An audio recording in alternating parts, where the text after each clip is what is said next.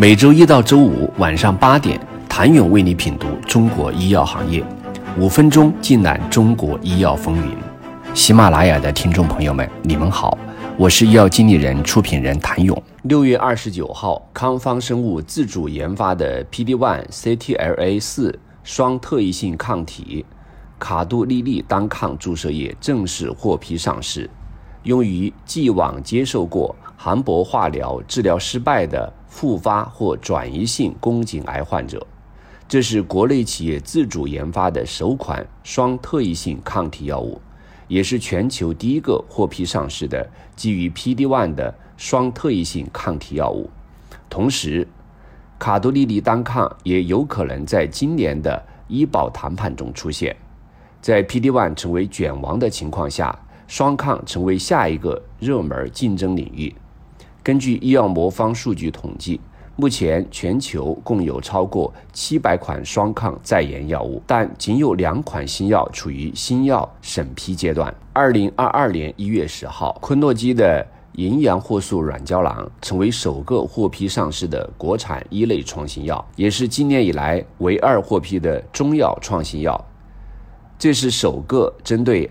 IKK 靶点的药物，据统计，目前仅有五项研究针对此靶点展开，并且处于药物发现阶段。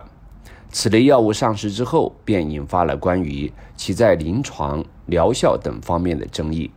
尽管伴随争议，昆诺基依然迅速与华东医药达成了商业化的合作。二零二一年，恒瑞不惜重金引入的两款新药。英尼药业的林普利赛与大连万春布林的普拉布林都曾被认为是最有可能在今年上市的新靶点创新药。然而，普拉布林 FDA 受阻，前景成谜。而今年一月，吉利德等跨国药企也相继在此类药物上受挫，一度让市场怀疑恒瑞的眼光。不过，随着普利赛的正式获批。不仅让市场的石头落了地，也给了恒瑞一个意外之喜。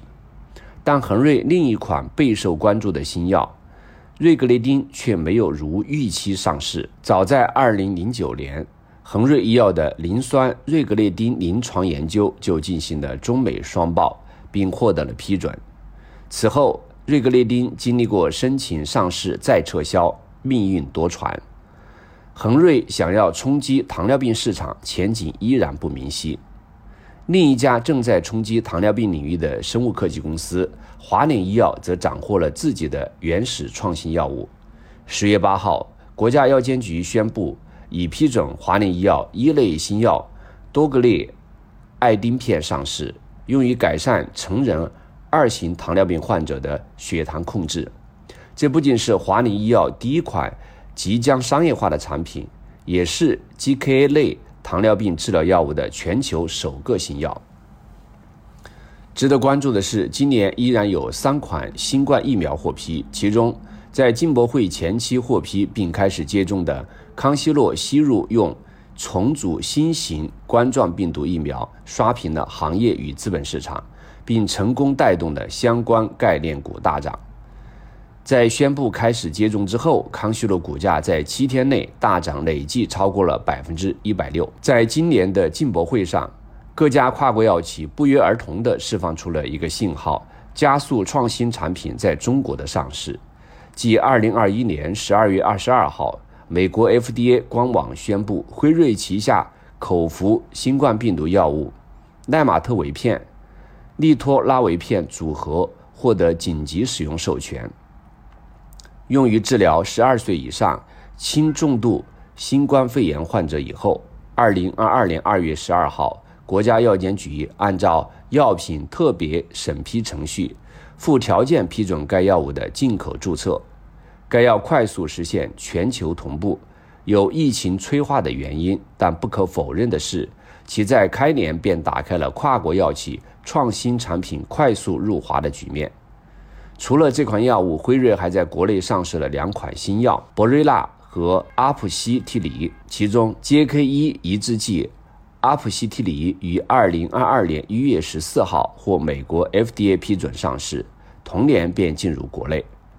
拜耳今年同样在国内上市了三款产品，其中维可酮去年一月刚在 FDA 获批，另一款产品菲莱利酮片于二零二一年七月九号获美国 FDA 批准上市许可，二零二二年二月十六号获欧洲药监局批准上市许可，二零二二年三月获日本批准上市许可。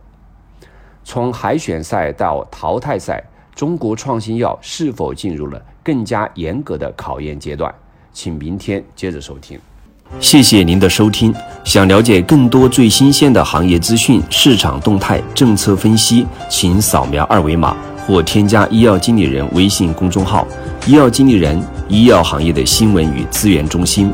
我是谭勇，明天见。